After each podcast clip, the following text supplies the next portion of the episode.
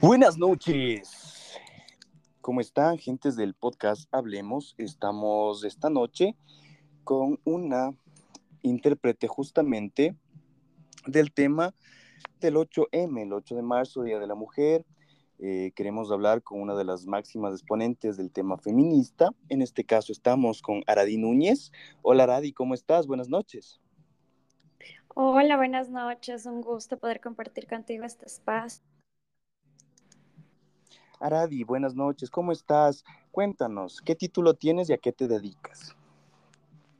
Em, bueno, yo soy abogada, abogada feminista. Eh, me especializo en temas de género, temas penalistas, un poquito más allá. Em, he sido bastante activa en el tema de los movimientos o colectivos feministas, he creado los espacios y también he sido la fundadora de un colectivo feminista que actualmente se llama Las Guaitambas Violetas aquí en Tungurahua. Y bueno, ahí vamos un poquito en el tema de trayectoria en temas de mm, eh, los derechos de las mujeres, la defensa de los derechos de las mujeres y así, ocupando bastantes espacios realmente, más que todo en la provincia de Tungurahua. Ya, como introducción, ¿puedes comentarnos acerca de tu trayectoria? Eh, justamente en la tarde estábamos conversando un poquito de esto y me gustaría que el público también sepa eh, que tenemos una persona realmente preparada dentro de este tema. Entonces, quería, quisiera más bien que nos des un poquito una introducción acerca de todo el tema que tú conoces sobre eh, el tema del feminismo, cómo ha sido como abogada y de igual manera, ¿qué representa para ti el Día de la Mujer? Claro, claro, sí, no hay ningún problema. Bueno, yo que me puedo acordar, que más o menos di mis inicios en este tema fue por allá por el año 2015, cuando había sido elegida como presidenta del Consejo Estudiantil en mi colegio, en ese entonces tenía 15 años. Y recuerdo que como que ese fue el boom, el inicio de todo, porque fue la primera vez que me había sentido vulnerada en la toma de un espacio importante, eh, como es en el, en el tema estudiantil. Entonces, em, recuerdo que había tenido mi primera lección feminista en ese entonces y era que las barreras se interponen para las mujeres, pero en una doble barrera para las mujeres jóvenes, porque comencé a tener bastante, o sea, me subestimaba muchísimo em, por el hecho de ser joven, por, por el hecho de ser mujer. Y recuerdo que habían profesoras y docentes que decían cómo va a estar ella, que ella está muy jovencita, que ella no puede, no puede asumir el cargo. Y yo siempre era de las personas que como que se cuestionaba muchísimo el por qué, por qué, por qué, por qué, y tenía bastantes peleas y bastantes discusiones, y era considerada la problemática, pero comenzaron a agredir los mismos docentes incluso a los docentes que me defendían decían que tenían problemas de falta. Y o sea, era algo impensable para mí en ese entonces muchísimo el a partir de ahí que se abre un espacio en el eh, sobre la política nos da mucho esto de temas económicos, tanto de izquierda como de derecha. Eh, recuerdo que se me abrió una puerta y me convertí en la secretaria nacional de comunicación de la Asociación Nacional de Estudiantes Secundarios, que era Andes en eso bastante espacio de la protección de derechos, el participar en agosto, en el mes de juventud, eh, también participaba con el Ministerio del Ambiente, conversaciones de género, hablar sobre derechos estudiantiles, también estuve en encuentros latinoamericanos progresistas, formé parte del partido político, pero bueno, eso es otro tema. Eh, me gustaba mucho estudiar eh, los pensadores y precursores, las ideologías, como te decía, de izquierda, de derecha. Y de ahí entré a la universidad. En la universidad creo que ahí fue cuando me reinventé y encontré mi verdadera pasión, que era el feminismo. Em, para toda este, esta transición del colegio cuando era joven y todo esto, no sabía muy bien el hecho de cuestionarme, de discutir tanto por el hecho de ser acosada, intimidada, señalada, y le di un nombre, feminismo quise eh, aprender muchísimo más de ello, intenté informarme, páginas por mujeres que han sido mis guías y me han ido forjando también en este camino, que han sido mujeres espectaculares y han formado mucho de lo que soy ahora, que es muy poco para lo que me falta aprender realmente. Y pues antes de graduarme de la universidad quedé embarazada en el 2021 y un día, no sé, me levanté y dije, quiero fundar mi colectivo feminista. y dije, pero quiero que esto se base en principios, definiciones históricas reales, reconocer y conocer las luchas y sobre todo entender su origen y sus objetivos. El proyecto Guaitambas Violetas, que en conjunto con otras amigas lo fundamos con una de mis docentes, que fue una que, que me había proyectado bastante el tema del feminismo igual. Y bueno, Después de ello, traje al mundo uno de mis mayores logros, que en realidad casi me cuesta la vida. Y, nació otro tema y otra lección importante sobre la maternidad deseada, la paternidad responsable, el compartir roles y hablar mucho sobre el tema del aborto que es un tema bastante debatido también dentro del medio feminista. El por qué no está legalizado, comencé a crear un poco de criterios basados en derecho y los tocaba bastante en temas de redes sociales, los debatía en medios em, y los proponía siempre como tema de discusión en las aulas de clase, pero eh, me encontraba con pared siempre. Después de eso, eh, di a luz entre una pequeña depresión. Creo que todas las mujeres que hemos estado embarazadas y hemos seguido este proceso de la maternidad sabemos que hay un cambio, hay un giro de 180 grados de la maternidad y sentía que muchos de mis proyectos estaban bastante frustrados, la verdad. Em, estaba en el último curso de la universidad y veía que ya mis compañeros empezaban a ejercer y todo esto y yo me sentía estancada. Entonces llegó un punto en el que me contacta una de las mejores abogadas penalistas expertas en temas de violencia de género y derechos humanos del Ecuador, que espero que esté escuchando esto. Se llama Lizeth Pardo. Y prácticamente ella fue la que me sacó de la depresión y me dijo que necesitaba ayuda, que para ir a la cárcel, que para hacer ciertos procesos y así. Entonces me adentré en este mundo. Y empezó una de las fases más duras de mi vida, que fue el ejercicio como tal de mi carrera.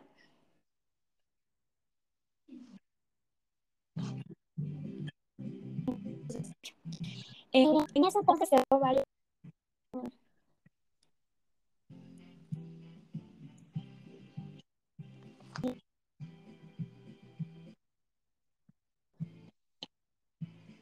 Eh, Aradi,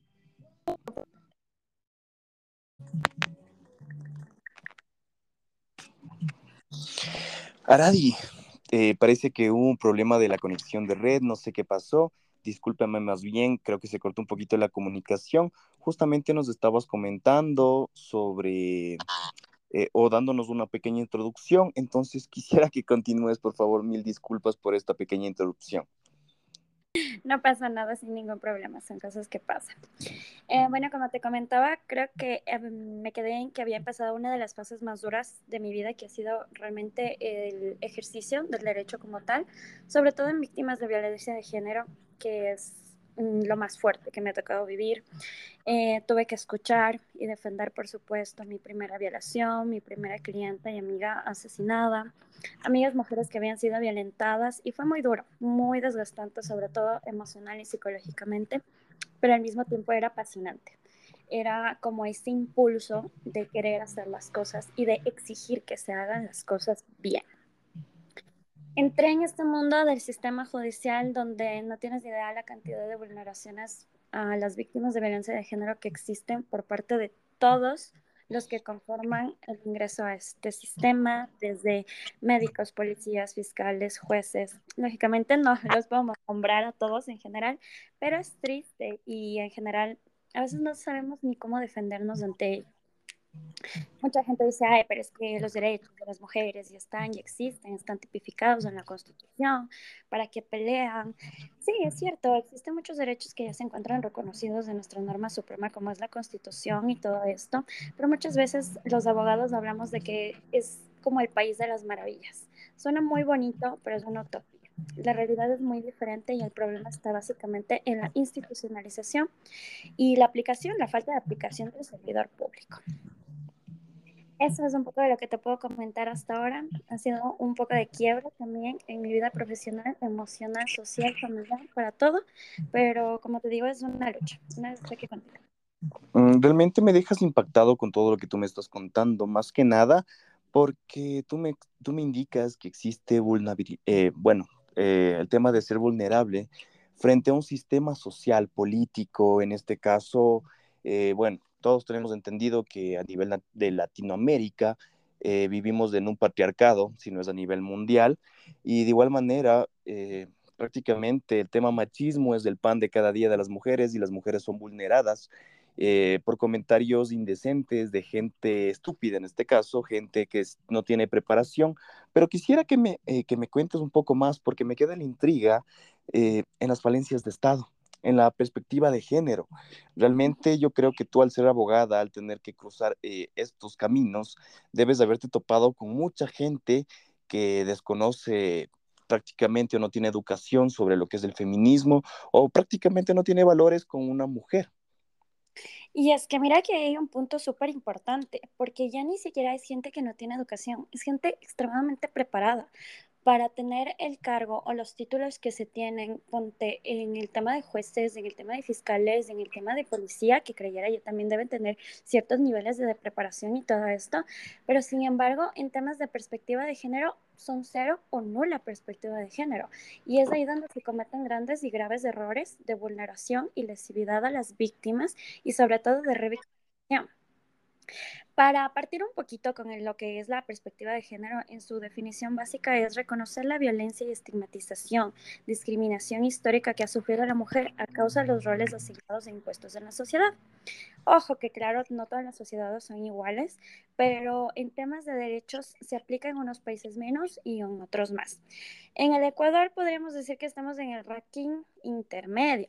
Por ejemplo, en el tema de paridad en política, en las últimas elecciones he visto que ya existe mucho más, em, eh, mucha más paridad en el tema de hombres y mujeres.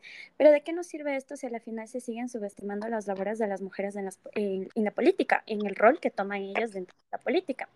Justamente estábamos hablando en un tema que se llama vivencias, algunas actores políticas que eh, ganaron las últimas elecciones y hablaban sobre el tema del celo de los hombres de que la mujer toma el poder del hecho de que se las callaba, se las sacaba de reuniones, no se tomaba en cuenta su participación. Eh, al momento de las elecciones era como que ya no, no las querían apoyar porque sabían que iban a ganar. Em, de esto también recuerdo que hablaba justo el día de ayer en el posicionamiento del Observatorio de Mujeres aquí en Tungurahua, la asambleísta Rosa Belén Mayorga, que decía que siempre que ella hablaba, como que se lo tomaban a burla, otros asambleístas hacían memes, enviaban indirectas por redes sociales o de frente inclusive. Entonces nace la evidenciación de un nuevo tipo de violencia que también es la violencia política. El tema de mm, eh, la violencia que existe por parte de personas que a lo mejor no conocen o desconocen este tipo de cosas, lo podemos entender quizás de la sociedad civil y ahí hay una gran tarea del Estado en crear capacitación y concientización sobre los derechos existentes por sobre las mujeres. Pero en el tema judicial de personas que son las competentes exclusivamente para administrar justicia, es inconcebible.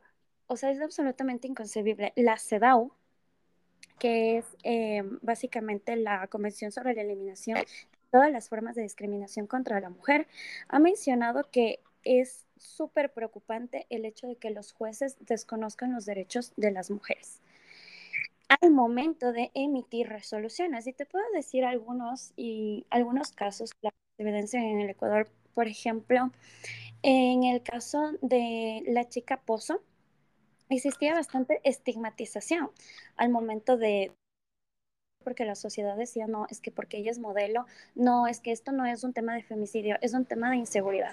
Ahí nace otra temática también, el hecho de desconocer los tipos penales por los que ha luchado varias mujeres y varios colectivos de reconocer, por ejemplo, el femicidio, y que vengan los jueces y digan, no, no es femicidio, es un simple homicidio o es un simple asesinato, cosa que también están queriendo hacer en el caso de, por ejemplo, María Belén Bernal.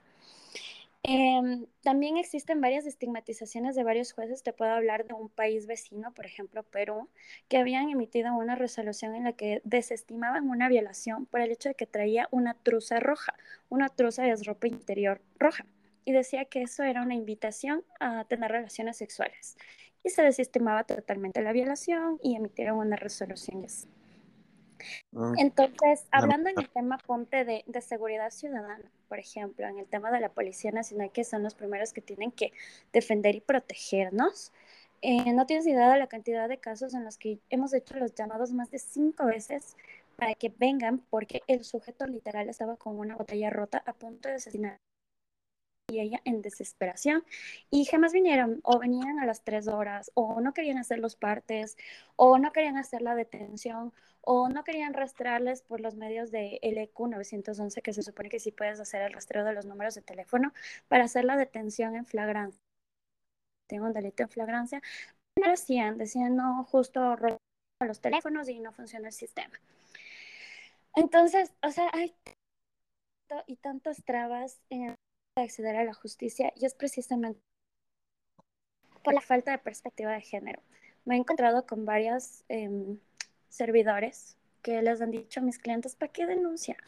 ¿Para qué? No le va a servir de nada, no le vayan a ayudar en nada. O sea, entonces, sí, ha sido bastante complicado y es algo en lo que estamos luchando. De hecho, te comento que la Asociación de Abogados presenta ya un proyecto de ley que es la capacitación para todos los servidores públicos, absolutamente todos, precisamente en perspectiva de género y el reconocimiento de los derechos de las mujeres y de los colectivos LGBTIQ.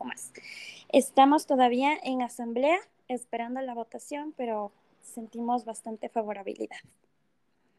Ya, en serio que estoy perplejo con todo lo que me estás comentando. Bueno, cabe recalcar que nosotros eh, vivimos siempre en una burbuja, una burbuja social donde nuestro grupo de amigos, donde nuestros seres allegados, bueno, son los que más nos impactan, pero todo este mundo que tú estás viviendo, todo este mundo que tú estás descubriendo, es algo que para mí, eh, en mi ignorancia, yo no comprendía. Y en realidad eh, me llena de mucho agrado y de igual manera de mucho placer el poder escuchar eh, que hay personas como tú que están sacando adelante toda esta situación y yo sí les invito al resto de mujeres que estén escuchando este podcast y de igual manera a todas las personas, hombres, mujeres que quieran apoyar este, este proceso, que de igual manera lo hagan.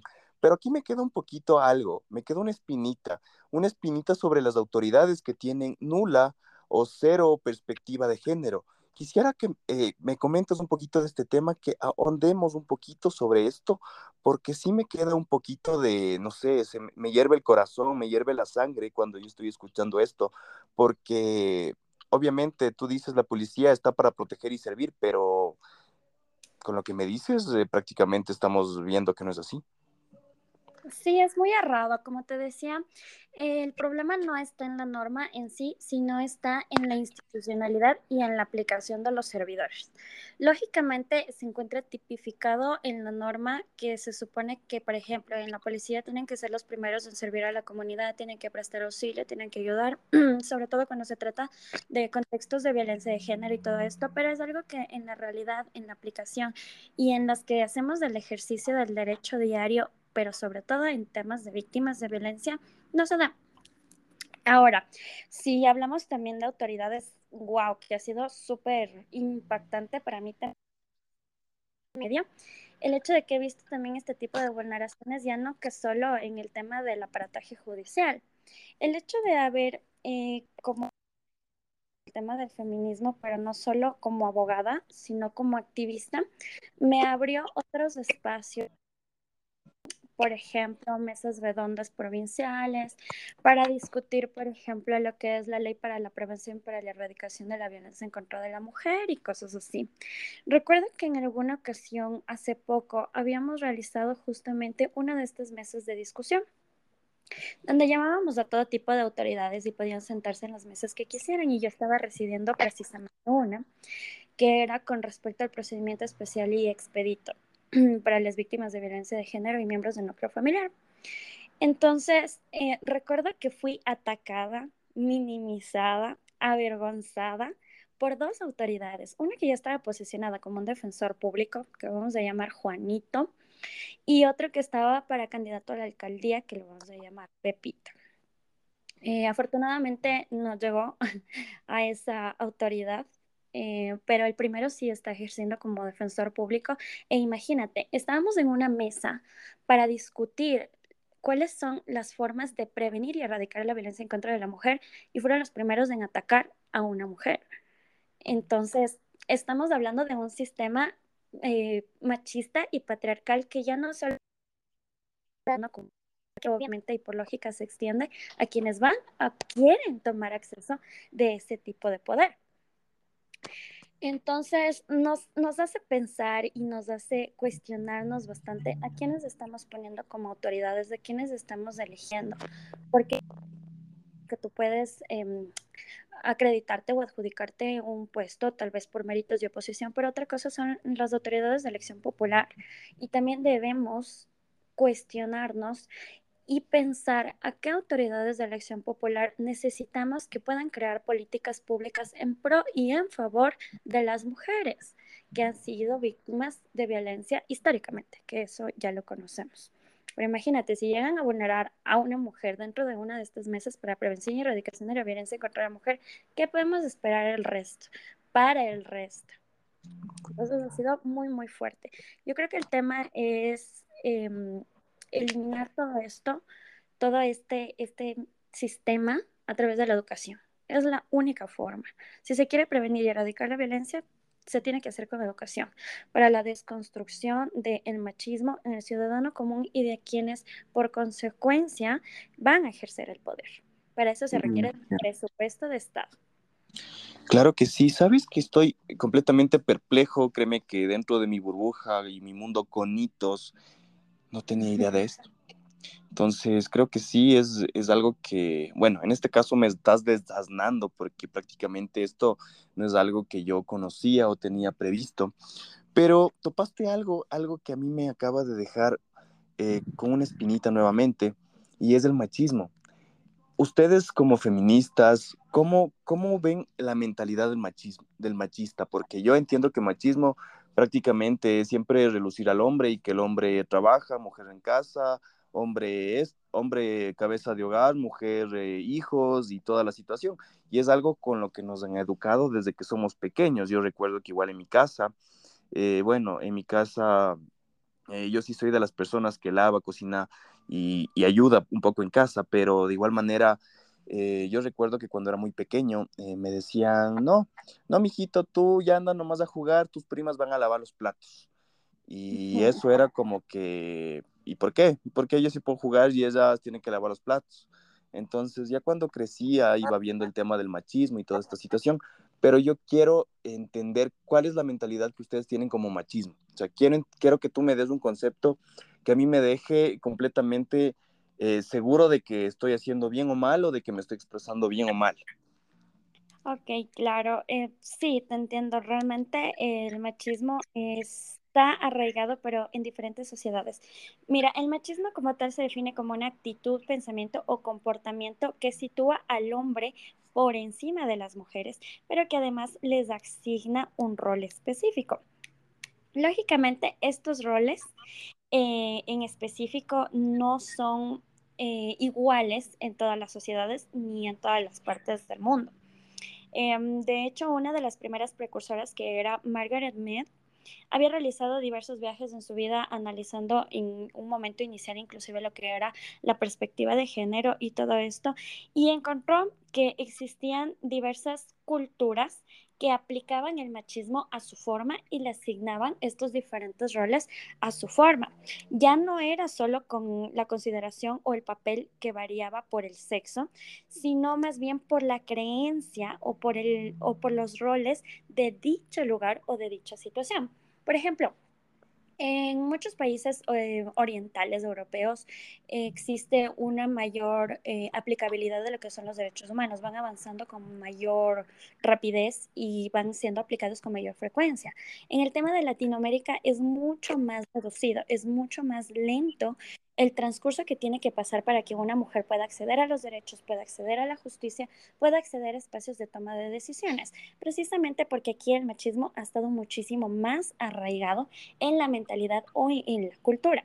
Ahora en el Ecuador muchísimo más y en Tungurahua siendo lo hemos reducido muchísimo más para ser la tercera provincia con mayores casos de violencia intrafamiliar. Entonces es porque existe ahí un problema y existe un mayor arraigo de la mentalidad machista. La mentalidad machista se define en, en frasecitas así básicas, como por ejemplo, no te metas en problemas de pareja, no te metas donde no te llaman. Y de hecho fue uno de los, de los graves frasecitas que se cometió en el caso Ponte de María Belén Bernal. Se sabía que ya se escuchaban sobre los gritos, los pedidos de auxilio y todo esto, pero lo que dijo el coronel a uno de sus inferiores es, no te metas en problemas de parejas y mira las consecuencias. Otro también es, por ejemplo, el decir así frases chiquitas de cuando una mujer dice que no, en realidad está diciendo que sí, para erotizar la negativa de la mujer. Y es lo que escuchamos en lo común, en la sociedad. Entonces, básicamente eso es, eso es lo que, lo que configura el machismo y no se reduce solo a una conversación familiar, a una conversación entre amigos, estar chisteando ahí con los amigos. No, esto ya se amplía y se comienza a tergiversar y aplicar en las autoridades. No, de hecho, justamente te entiendo muy bien. Sí, sabes que yo te entiendo muy bien y bueno, dentro del grupo de amigos, dentro de la joda, dentro de la sociedad, eh, ya se estigmatiza el tema de las mujeres y es como que eh, siempre saca unas hembras, ¿no? En, el, en la jerga que se utiliza entonces, eh, llega un punto en que, en que las personas, o en este caso los hombres, empiezan a ver a las mujeres como objetos. Pero dejando eso a un, lado y ahora entendiendo el tema machista, eh, tengo entendido que el feminismo es algo, ¿ya? Es un tema en general, pero hay muchos tipos de feministas. Entonces, eh, no sé si tú, como conocedora en el tema, me puedes dar eh, una pequeña cátedra sobre esto, porque en realidad eh, entendía que hay feminazis, como tú me dices, las femivioletas y etc, etc, etc, grupos que, que yo, por ejemplo, no entendía. Incluso alguna vez eh, yo compartí relación con una persona con, bueno, que tuvo en este caso el tema de, de, de, un embarazo y justamente recurrió donde las, donde las feministas por el tema del aborto y yo sé que les apoyan. Entonces, bueno, yo entiendo que es de cuerpo de ella y obviamente ella toma sus decisiones, pero de igual manera era mi apoyo hacia todo lo que ella quería. Pero de igual manera, eh, yo quisiera que tú me expliques un poquito sobre el tema de, del tipo de feministas, cómo es que ellos ayudan, esto, este, también este tema que te digo del aborto. Entonces, quiero que me des un poquito de cátedra de eso, ¿sí? Ok. Mira, sabes que sí, el feminismo en sus orígenes, o sea, nace como una, como una necesidad, ya no que por algo natural, no por el incentivo de algún tipo de gobierno, de algún estado, no, nace como una necesidad de las mujeres tal cual y ahí es su origen, su lucha. Sin embargo, este ha tenido, claro que sí, sus diversas ramas, como en todo, en toda exponencia, en toda eh, movilización, se puede decir. Eh, existen diversas ramas que se van ampliando conforme la sociedad las necesita, digámoslo así.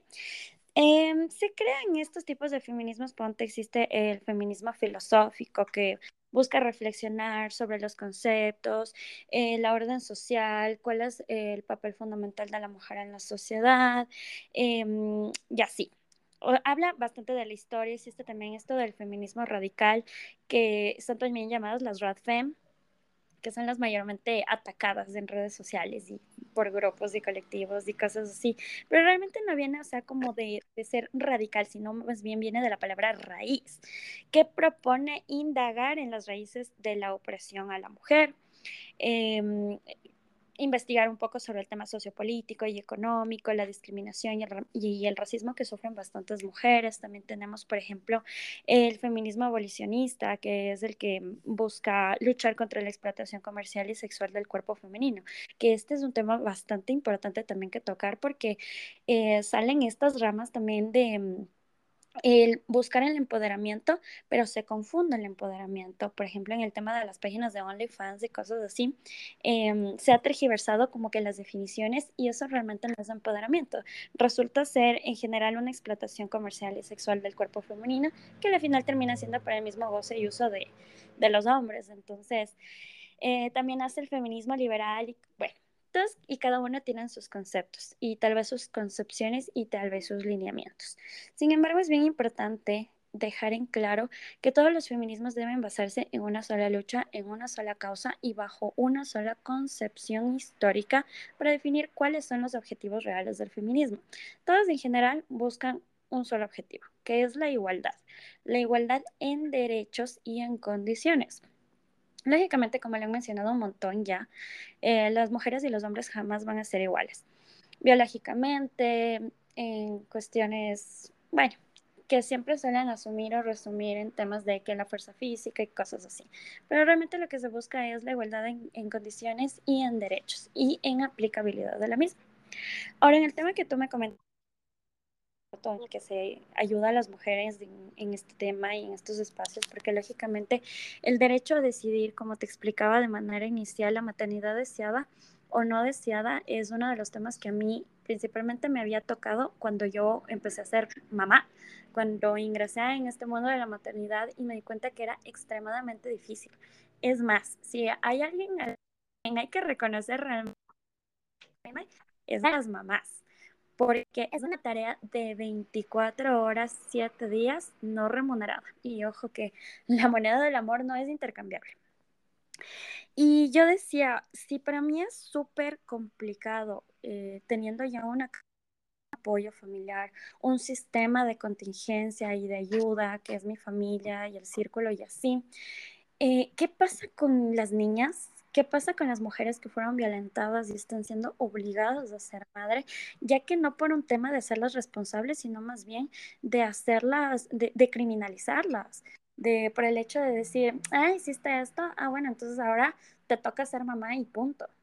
Entonces, eh, ahora hablando de las niñas, que es muchísimo peor que se las obliga a ser madres, sin tener un desarrollo físico, psicológico, porque todo esto conlleva el ser madres y me cuestionaba bastante el tema y decía, ok, las feministas han ayudado en este tema bastante a muchísimas mujeres. Conozco de varios colectivos que les ayudan, que se las pastillas, que les dicen el tratamiento, que les dicen los procesos, pero aún así es un tema bastante riesgoso y es bastante preocupante porque el hecho de que no se le haya despenalizado o que se siga reteniendo em, el veto presidencial con una resolución que ya sacó la Corte Constitucional para su despenalización, por lo menos en casos de menores que hayan sido violadas, no significa que no se lo vaya a seguir haciendo, pero es mucho más peligroso y es mucho más riesgoso. Eh, puede existir temas de desangramiento, em, falta de desprendimiento, falta de limpieza interna, o sea, es un montón de, cosas que conllevan y que nos llevan a tener más víctimas, muchas más víctimas a causa de qué? De este sistema machista y patriarcal nuevamente expresado. Sí, sabes que yo justamente dentro de esta anécdota que te cuento, eh, bueno, no, resulta que yo cuando pasé por esta, por esta causa, eh, bueno, no éramos niños, fue hace un año que yo pasé por esto. Entonces, eh, al momento, eh, mi, bueno, mi expareja en este caso me comentaba y me decía, ¿sabes qué? Yo no quiero tenerlo. Y yo le decía, ¿pero por qué? Ya no somos niños, podemos darle una vida decente, trabajamos y toda la situación. Pero me dijo, no, es mi cuerpo y yo decido. Le dije, ok, eh, yo lo único que te pido es, ¿sabes qué? deberíamos, deberíamos buscar una ginecóloga que nos dé una segunda opinión. Entonces me, dijo, sí, sabes que sí. Entonces, hasta yo, yo tuve que hacer un viaje.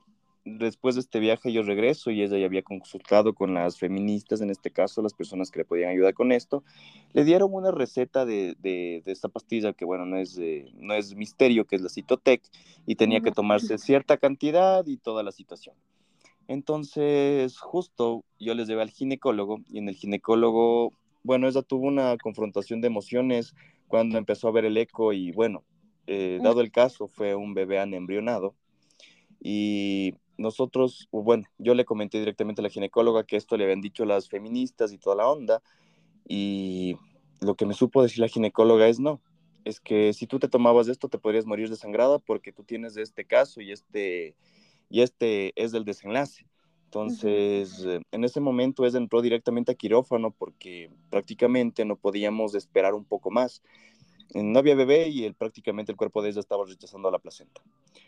Y la placenta vacía en este caso, ¿no? Entonces, para mí fue algo como que, wow, o sea, si quieren ayudar, o sea, chévere, me parece súper bien, pero creo que nunca va a reemplazar lo que uno quiere con un doctor. Claro, es que precisamente es a esta clandestinidad a la que nos empujan en un tema de desesperación y de falta de acceso a la información y a este medicamento. Imagínate, si jamás te hubieras ido a ese doctor y te hubieran hecho la revisión y te hubieran dicho todas las consecuencias, hubiera sido un desenlace fatal y hubiéramos tenido otra víctima. Pero no es porque haya sido una víctima precisamente de estos colectivos feministas que quieren ayudar, sino es una víctima de Estado, porque el Estado ha sido quien se ha encargado de penalizar, criminalizar y hasta satanizar el tema del aborto, cuando se podría por el contrario, dar una verdadera ayuda y acompañamiento para evitar precisamente estos temas. Ahora te comento, hay que tener muchísimo cuidado en este tema, igual de el acceso a las pastillas y todo esto, porque existen grupos seguros. Eh, colectivos que ya se han caracterizado por su tremenda trayectoria que han venido teniendo a lo largo de la historia inclusive y muchas de ellas precisamente mantienen estos contingentes de lo que hacen es, mira, vamos a hablar primero de esto, vamos a hacer una reunión en, Zoom para hablar de las consecuencias del antes, del después, vas a tener acompañamiento, inclusive algunas eh, te ayudan con acompañamiento psicológico porque el tema del aborto es un tema que requiere mucho acompañamiento psicológico y emocional porque es muy fuerte para muchos. Y aparte, te dicen, tienes que irte a hacer una ecografía, tiene que ver cómo está, tenemos que hacer un análisis, dependiendo del tiempo que tengas de gestación, te va a servir este método o tal vez este otro método, eh, te vamos a dar acompañamiento. Entonces, ese es un verdadero acompañamiento, pero por los colectivos efectivamente seleccionados. Tampoco no podemos poner en riesgo nuestra salud y en manos de cualquier persona. Pero precisamente es por un tema de la, de la desesperación y de la falta de acceso a este derecho de salud, porque no estamos hablando de ideologías, estamos hablando de un derecho, de un derecho al acceso a la salud, que en muchos países ya ha sido despenalizado. En Europa está desde 1992, en Brasil desde el 2002 y nosotros seguimos hasta el 2023 todavía manteniendo y estigmatizando ese tipo de concepciones. Oh, wow, en serio, en serio que yo me quedo anonadado con todo esto. Eh, bueno, el tema psicológico, créeme que yo, que era la persona que en este caso dentro de la relación sí quería un bebé y todo eso, me quedé, mira, hasta ahora muchas veces es como que, ¿qué hubiera pasado así? Entonces, ponte, para mí fue full fuerte y no me imagino cómo será para la persona en este caso que no pudo florecer una vida o bueno, después de todo lo que pasó, nos sentamos a conversar y me dijo, no, creo que si hubiera escuchado sus latidos, creo que hubiese cambiado de opinión o alguna situación. Entonces, yo quiero que tú, tú me expliques o tú me, me, cuentes ¿no? sobre esta desconstrucción social, porque creo que antes de cualquier cosa debemos ser valientes y destruir toda esta sociedad machista. Y me cuentes sobre el apoyo que brindan, brindan en este caso las, feministas, como tú me dices, eh, los colectivos que sí están eh, en posibilidades de poder llegar a, dar un soporte, una ayuda.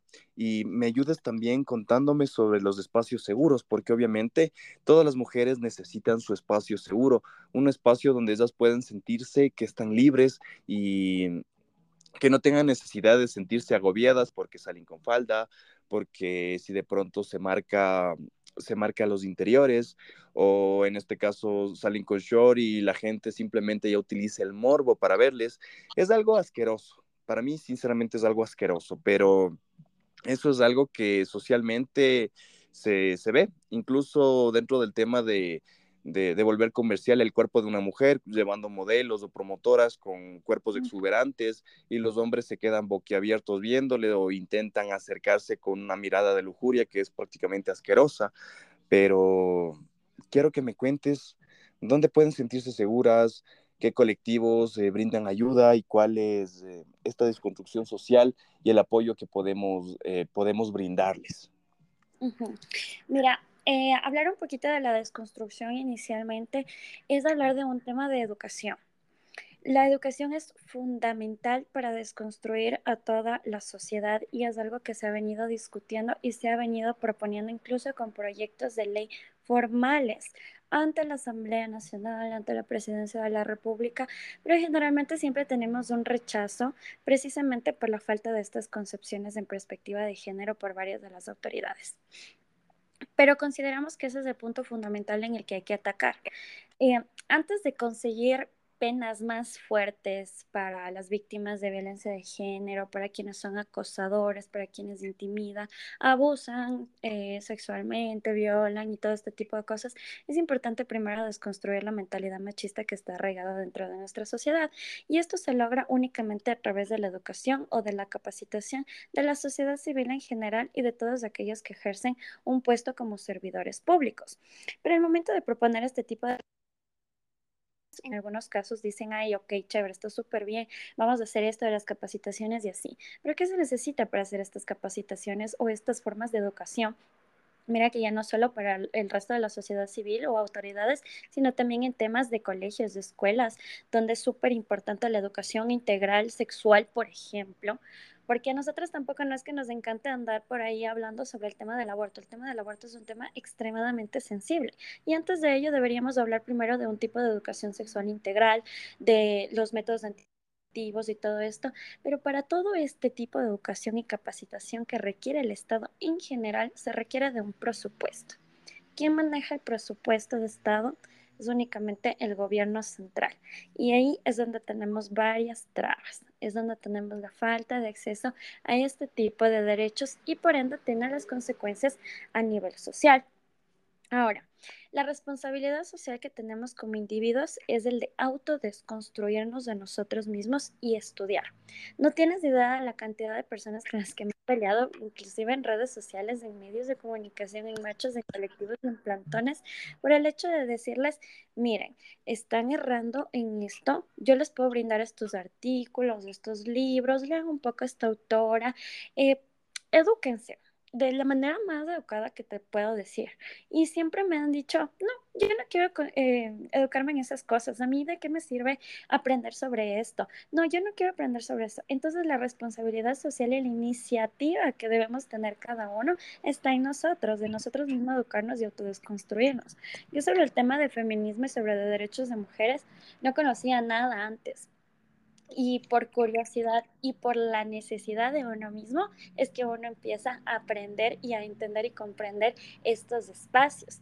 Yo creo que ninguna mujer que se diga que ahorita es feminista eh, lo haya dicho porque simplemente la haya nacido, sino es por la experiencia propia que uno vive y por la necesidad de querer comprender estos espacios para sentirse seguro. Y ahí el segundo tema que tocabas era de estos espacios seguros. Generalmente las mujeres construimos espacios seguros en los que realizamos reuniones, em, a lo mejor en algunos casos somos herméticas para poder hablar sobre nuestras vivencias, sobre nuestras experiencias. El mero hecho de que mañana sea el 8M, por ejemplo, hace que en mi casa les llame a una reunión para hacer los cartelitos y eso, eso ya es un espacio seguro, porque estamos hablando y comenzamos a compartir vivencias y a convivir y decimos, wow, estamos enfrentándonos a algo súper grande y estamos compartiendo esto entre nosotras y a lo mejor nos sanamos y nos ayudamos entre nosotras. Uno de los espacios seguros más grandes que se puede comprender es precisamente en conmemoración al Día de la Mujer, que hay que recalcar y hay que destacar, no es un día para felicitar, es un día para conmemorar histórica, la que hemos venido peleando y la que seguimos peleando hasta el día de hoy. Y por supuesto, ese es un espacio seguro y aprovecho el espacio para hacerles una invitación a que el día de mañana puedan formar parte de estas filas en las provincias, en los cantones, en las ciudades en las que se encuentren y sean parte de esto, porque es, es muy bonito, es muy emocional. Yo decía, yo les quiero, les amo mucho a las amigas y compañeras que he encontrado dentro de estos espacios, pero es muy muy, muy triste las causas que nos llegan a convivir en estos espacios. Oye, Aradi, una consulta antes de que continúes. Eh, a mí me gustaría impulsar mucho el tema, no sé, no sé, dime tú, es una idea que, que tengo aquí en este momento. ¿Te gustaría que nosotros te apoyemos el día de mañana? Yo puedo impulsar mi marca de licor y me gustaría llevarles a ustedes que prueben degustaciones y, no sé, brindarles el apoyo que nosotros tenemos, porque sé que ustedes se lo merecen. Y en serio que compartir con una mujer tan preparada como tú y de igual manera con el resto de mujeres que también están luchando por esta por esta causa, no sé, me gustaría apoyarte de alguna manera. Y bueno, al momento tengo mi marca de licores, eh, que es entonces no sé si te gustaría que yo los lleve para que puedan, puedan brindar y puedan festejar eh, todo este tema. Yo estaría súper encantada de hacerlo así, pero realmente no es una decisión que radica únicamente en mí, sino en que se maneja a nivel de todos los colectivos y de todas las mujeres. A la final, esta es una lucha protagónica de las mujeres y realmente quienes quieren apoyar principalmente quienes sean hombres y, sí, quienes sean hombres o estén acompañados de hombres y cosas así, pueden hacerlo no de manera protagónica, pero pueden hacerlo tal vez al final, tal vez a sus alrededores y así. claro que sí, entonces estaremos ahí personal, es una decisión colectiva realmente para que las mujeres se sientan también en sus espacios seguros y, poder convivir, poder vivir esa lucha. Claro que sí. Bueno, con todo, conversa con tus, con tus compañeras. Yo estoy presto para ayudarles. Eh, de igual manera, llevar megáfonos, ayudarles con los carteles, no tengo ningún problema. Eh, de igual, eh, mi grupo de trabajo está presto a, ayudarte con todo esto. Eh, tienes el total apoyo de, mi marca, en este caso, que es SideSoft, perdón, perdón.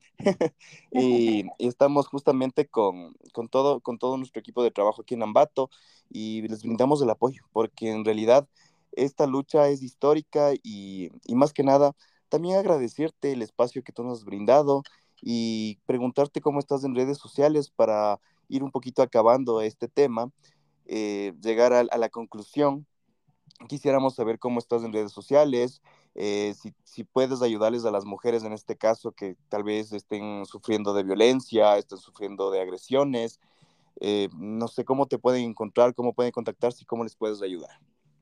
Claro que sí, con muchísimo gusto. Me encantaría poderles ayudarles y patrocinarles en todo lo que está a mi alcance a todas esas víctimas que han sufrido de violencia de género. Créanme que no solo estoy encontrando una abogada que les va a ayudar en cuerpo entero y en mente entera, sino también emocionalmente para ayudarles y para contenerles y en lo que sea necesario. En redes sociales me pueden encontrar en Instagram como Aradino y en Facebook me pueden encontrar como Aradí Núñez y Aradí Núñez Abogada, que es la página precisamente en la que manejo más del tema laboral y ahí pueden encontrar un poquito de mi trabajo y de mis aportes en el tema de, de los espacios de género y feministas. Eh, quisiera también aprovechar un poquito el espacio para que mm, el día de mañana, si es que no tienen con quién ir a la marcha y todo esto, pueden igual también ubicarme a través de mis redes sociales para poder ir y que se sientan seguras y se sientan sobre todo acompañadas. Eh, también comentarles un poquito que estamos continuando con la agenda de género a nivel de la provincia y tenemos programada la premiación en la segunda edición llamada En la paz del campo para reconocer a las mujeres de la provincia que han sido a lo mejor invisibilizadas o no han recibido reconocimientos en diversas áreas como el activismo, ciencia, emprendimiento y deporte. En el caso de que conozcan alguna persona, alguna mujer que merezca este tipo de reconocimientos, pueden dejar su carpetita en la Casa de la Cultura. Listo, Aradi. Entonces, yo creo que por mi parte el día de mañana estaré por ahí apoyándoles desde lejitos, como bien me dices, eh, pero de igual manera aplaudirles, aplaudirles por todo lo que están haciendo y pensar que en esta noche me he desasnado completamente sobre este tema y agradecerte por compartir este espacio, eh, agradecerte porque una vez más eh, estoy impresionado de la capacidad de todo el poder que una sola mujer puede tener y prácticamente, qué bestia, siempre lo digo, las mujeres están muy por encima de los hombres muchas veces porque tienen tanto que dar y nuestra cultura las reprime tanto. Pero te agradezco, Aradi, y quisiera, quisiera que de igual manera, si tienes que mandar saludos, lo hagas antes de terminar esto. Como siempre me debo a las mías y siempre para las mías les mando un saludo y un abrazo a todas las chicas que forman parte de todos los colectivos y que van a estar el día de mañana en esa agenda de lucha. Y te agradezco muchísimo por el espacio, espero que haya servido un poquito eh, de mi experiencia y de los temas que he venido manejando hasta ahora y seguir construyéndonos en la conciencia, sobre todo en la conciencia, en la sororidad, especialmente entre mujeres. Muchas gracias, un besito y un saludo enorme para todas y todos. Muchas gracias a todas las personas que nos están escuchando. Recuerde que estamos ya en 13 países en este momento con el podcast Hablemos. Recuerden compartir, seguir mis redes sociales y recuerden, pórtense mal y nieguenlo todo. Un besito, chao.